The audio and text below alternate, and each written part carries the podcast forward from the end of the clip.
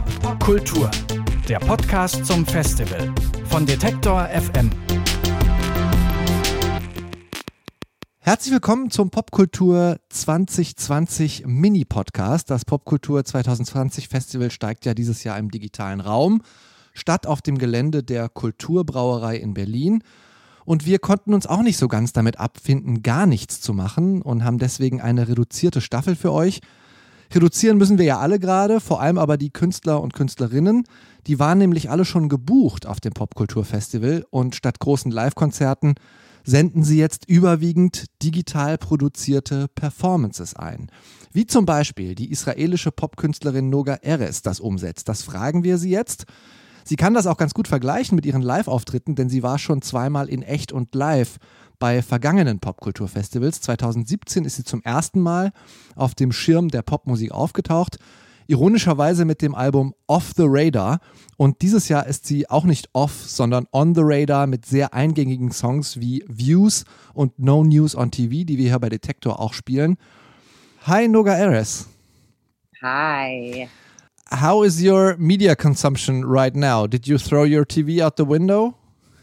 Oh no, I did not. I mean, well, what I did do was to stop consuming news. That that is something that I actually did. I do it every now and then in order to keep my sanity in place.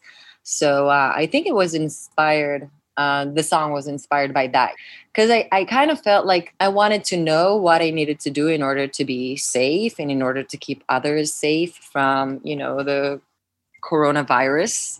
But once I knew what I was uh, supposed to do and what I was required to do, I felt like all the other details um, weren't that significant and were just keeping me very stressed. So mm. I shut myself down for the moment.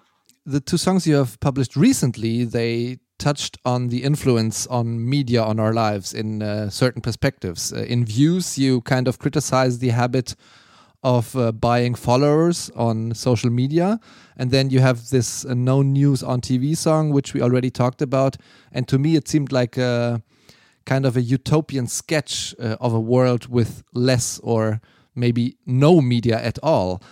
How do you deal as an artist with a paradox that it is a necessity for artists, especially yeah. in these times?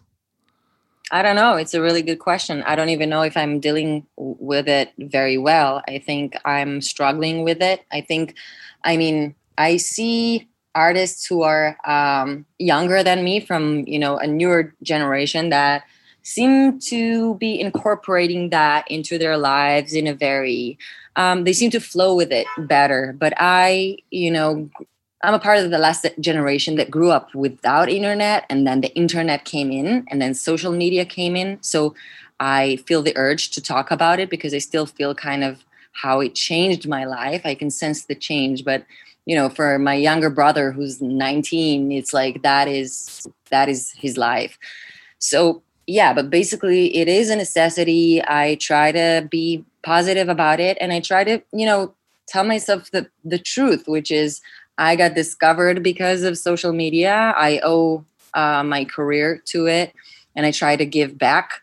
And it's a really good way to connect with people who follow my music. So I I can't complain about it. I can only, you know, take a step back every now and then and try to see where I'm at with that in my life. Hmm.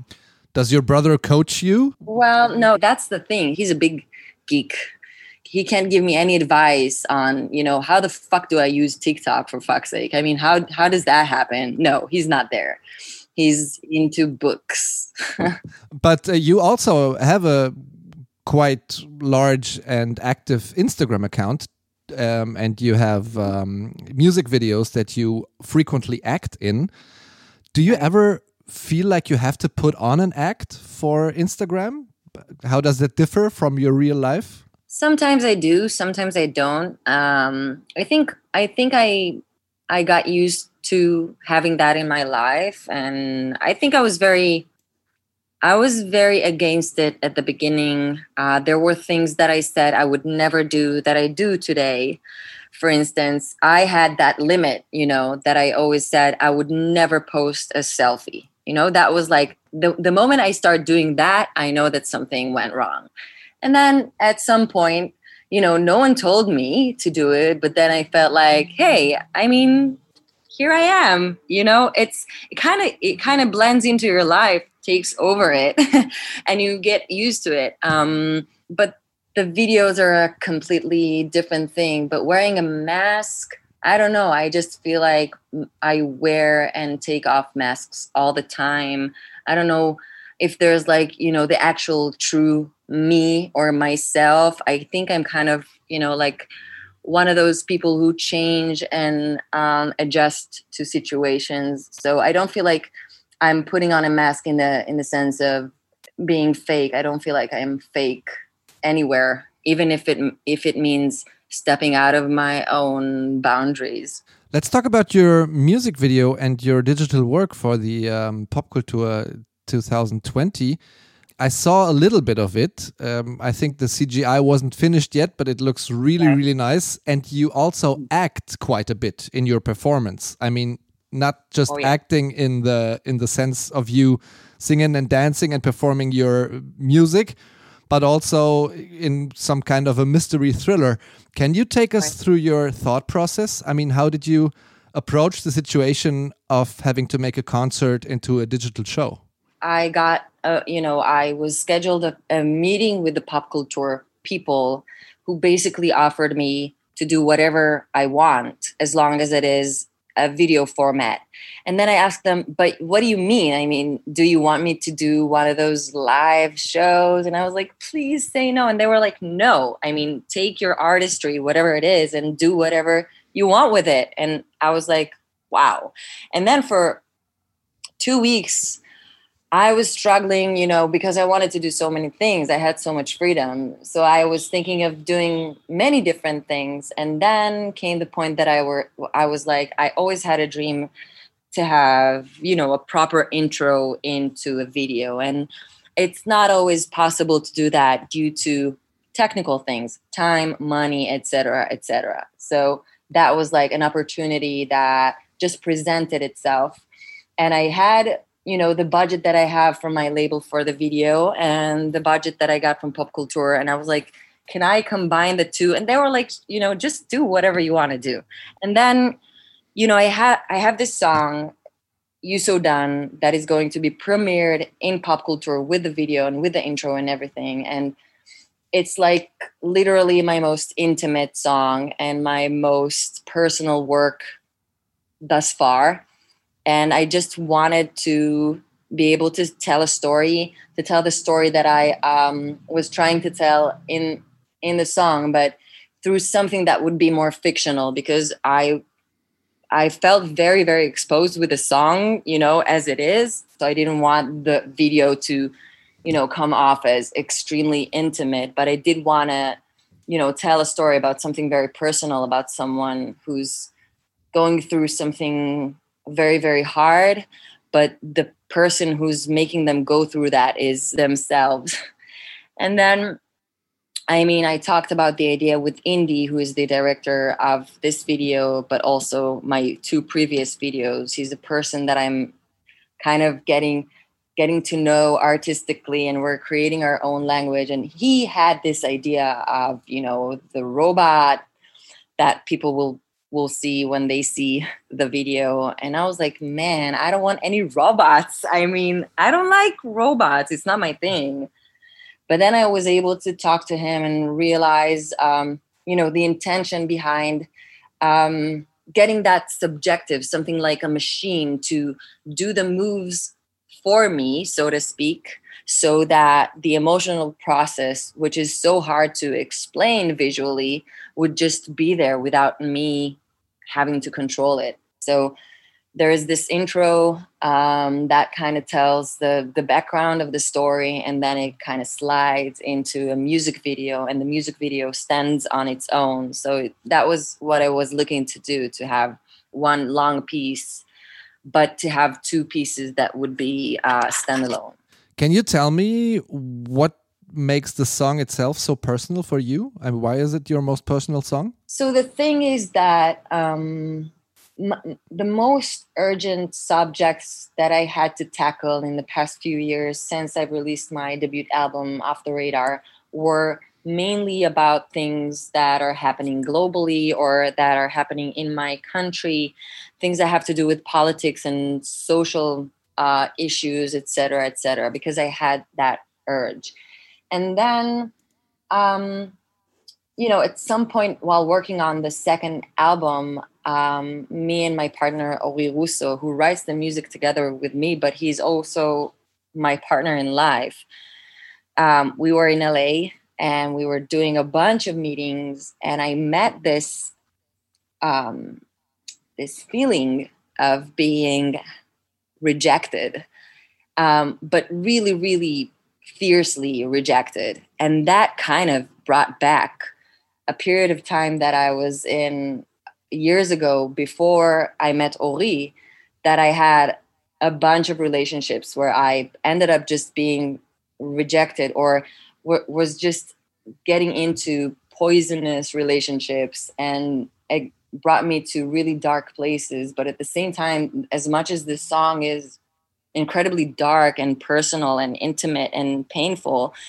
it, it, tells a lot about the victory of you know i thought i was doomed to date assholes my whole life and you know to be hurt by relationships and but then eventually I wrote this song with my partner in life. So I was able to face that for the first time. So just just imagine um, the amount of I, I don't want to be dramatic, but the amount of trauma that bad relationships can can you know make someone go through. At least me, it took me like eight years to say I'm going to talk about that right now that is that is the mm. time it took me a long time to kind of get over it and and really be able to talk about it in the most exposed way mm. so i'm i'm guessing i understood uh, the the song correctly i mean uh, to me it was a lot about verbal and even physical violence right um, and if i interpret the visuals and the lyrics right it seemed to me that it would be um, violence by men against women, especially. Yeah. And you know, not just that, I've learned a new term recently that is called um, emotional abuse you know mm-hmm. because we talk a lot about you know violence and and that stuff and i think emotional abuse is something that a lot of us go through some of us more some of us less but then i think um as a woman who who were, was going through a time in my life that I was very weak. I was not able to really protect myself. I had a tendency of finding myself in relationships with people who who who used that, who used the weakness. And I think emotional abuse is is a thing, is a real thing. It's a violent thing.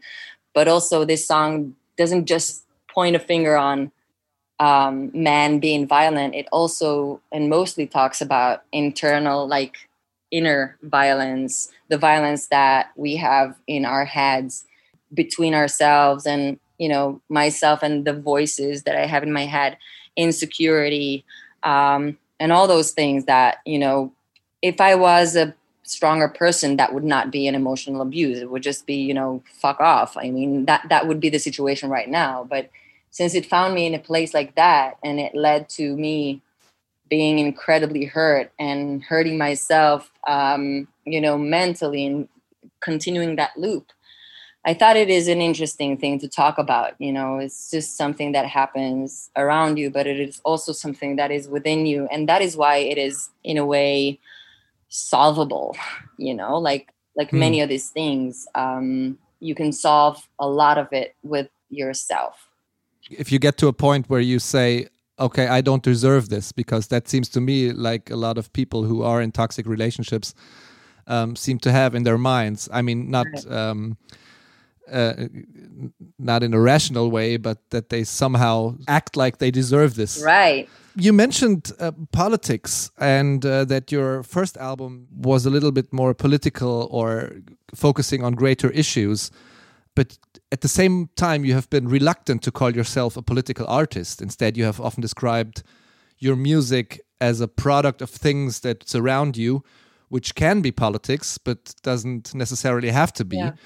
Um, focusing on violence against women, be it uh, emotional or physical abuse, do you consider violence against women a political issue, or is that more of a social problem which can be not solved by politics, but only on a personal level? That is exactly what I was going to say. Obviously, it's a social problem. Obviously, the roots of that problem are social or educational that have to do with, you know, things that are rooted in our society, but it is entirely political like anything else because eventually the problem is there and the problem at least in israel right now is the worst that it's ever been. Um, i think you know covid-19 um, it took its toll on violence against women. Eh, i mean people were stuck in their houses. The the, the phenomenon has became greater and yeah, it is political because I've been listening to so many, you know, podcasts and things about that that informed me about how budgets are not being invested in solving it. And, you know, the problem is just right here and it's um, it's solvable when when when a government decides to invest in problems like that it is indeed solvable through education through getting um, you know people out to shelters that are proper shelters that can protect them. And then solving the, the, the problem through the perspective of um, working with men or you know the violent the violent side because i don't want to say that it is all that um, though it's mostly. Um, but yeah i think like many things you know i kind of feel like it's weird to say but even more today than any other time everything is political everything. Um, and if if something doesn't seem to work or something doesn't seem to be solved, best blame it on your government. I mean, that's the thing. That's the thing. I already said that you do a little bit of acting there, and I thought yeah. you were quite convincing as um, oh, yeah? a policewoman. Yeah, you know, like a, a, a little. Uh, I don't want to say cold, but um, like a cool policewoman who uh, yeah. has seen a lot of stuff already. Oh yeah. Um, did you have any prior experiences in acting? Or how was this acting for you? I mean, did you always want to do this, or did you just uh, think, okay, I've got to get through this because uh, this is what I need to do for this digital work? Um, well, I wouldn't do that to myself if I if I didn't want to do it. Um, I I mean, I used to be as a child. I used to learn music and acting all the time, and at some point, I realized that I'm I'm good at music and I'm not great at acting, and I felt like I wasn't passionate enough about it um, to you know perfect that skill and then when when we started talking about you know me saying lines in a dialogue you know and all that stuff i i told indy like listen it has to be something that doesn't have an enormous emotional range. It has to be something pretty minimal that i would be able to convince with. But also what really helped me was um, the actor that i'm that i'm playing with is a really famous actor in Israel. His name is Yechezkel Lazarov, and he, I was freaking out about doing this with him. I was so stressed about it, and then he came here to our house to rehearse, and he just really, really helped me and kind of gave me some tips, but also really helped with giving me confidence. And I think eventually a lot of things that um, it it has to do with overcoming some fears. So I it was a really great experience um eventually and I don't think I'm gonna do it again soon. Das war die israelische Popkünstlerin Noga Eres. Sie hat eine siebenminütige digitale Arbeit, eine Art Sci-Fi-Kurzfilm-Musikvideo für die diesjährige digitale Ausgabe des Popkulturfestivals gemacht. Könnt ihr sehen auf pop-kultur.berlin. Thank you, Noga, for your time. Thank you so much for having me. Pop, Pop Kultur, der Podcast zum Festival von Detektor FM.